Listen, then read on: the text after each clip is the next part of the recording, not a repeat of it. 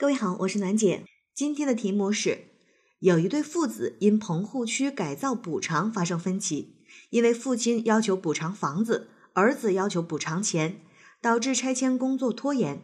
你是拆迁办的工作人员，你如何劝说该父子？请现场模拟。这又是一道现场模拟的题目。我们之前都讲过，说现场模拟呢，其实就是一个自编自导自演的一个小剧场，而且对方是不会对你有任何回应的。那这道题呢，有什么样的难点？难点就是你的沟通对象变成了两个人，对，是一对父子，所以我们可能需要对这两个人进行一个分别的沟通，因为两个人的需求是不一样的。父亲的要求是补偿房子，儿子的要求是补偿钱。两个人的需求不同，我们对他们的劝说自然是不一样，而且能够提供的帮助也是不同的。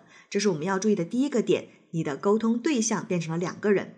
第二个呢，要注意的就是你的身份，你是拆迁办的工作人员，你这一次来劝说两父子，不是为了让他们，或者说不光是为了让他们两个人达成和解的，你要完成的工作任务是希望这一对父子呢，能够就。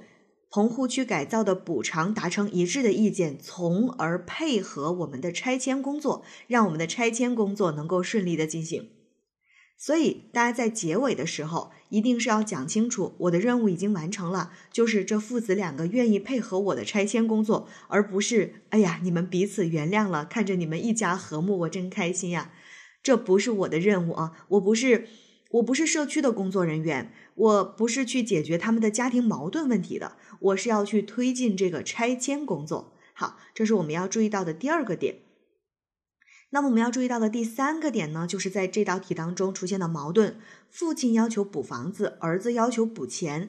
那我们要怎么做才能够让父子俩达成一个统一的意见，从而配合我们的拆迁工作呢？当然，同学们有各种各样的方法。其实相对来讲，一个最简单的方法就是双方各退一步，对吧？补房子嘛，你可以不补那么大的，补个小的，然后再补一部分钱。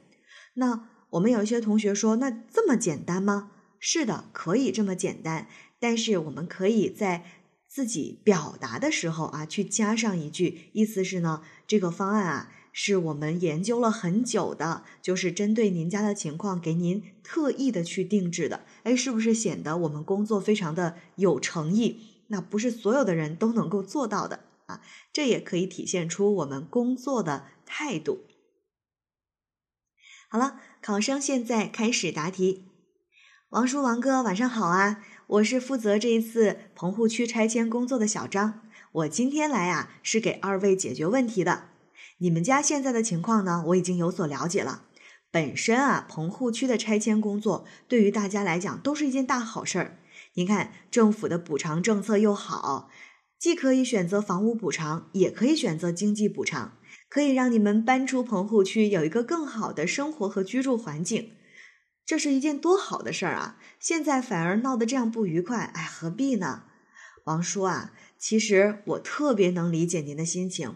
我父亲的年龄跟您差不多，他老人家这一辈子最大的愿望就是有个大房子，可以一家人住在一起，互相有个照应。可是您想啊，我王哥这刚刚开始创业，正是卯足了劲儿往前冲的时候，要是这会儿手里能有一笔资金，这事业很快就上一个新台阶啊！到时候您想要多大的房子，那还不是件小事儿吗？王哥，我从邻居那儿也了解到了你的情况，你一直都是一个比较孝顺的人，大家对你的评价还是挺高的。但不是我说你啊，怎么这个时候还犯糊涂了呢？咱们的住房改造之后，你们家的这个住宿就成了问题。那像王叔这样年纪大的人，当然是希望有一个安稳的住所了，不喜欢。频繁的去找房、租房、搬家，这样来回折腾，对老年人的身心健康也都不好。你也得为王叔考虑，是不是？如果这个补偿要是都拿现金，也的确是不太合适。那王叔、王哥啊，针对你们家的情况呢，我给个建议。咱们家人口也不多，就一家三口人，那你们可以选择一个小户型的房子。我今天也带来了一些房屋的这个设计图，你们看啊，这套就挺合适了，面积不大。这样呢，剩下的面积我们就能再补点钱，这不是一举两得吗？王叔王婶儿能有个稳定的住所，不用来回折腾搬家什么的。而且老邻居都在一个小区里，王叔平时下个棋，王婶跳个舞都有伴儿。而我王哥呢，还能有一笔流动资金去拓展事业，这日子呀，总会一天一天好起来的。你们说是吧？哎呀，太感谢王叔王哥对我工作的支持了。不瞒你们说，为了二位的这个分歧啊，我们也是研究了好久才拿出这种方案。毕竟这种小户型的补偿房啊，还是非常抢手的。那不如今天我们就把拆迁协议给签了吧？哎，对对对，您在这儿签字就行了，剩下的就交给我们吧。考生答题结束。好了，今天的内容就分享到这儿。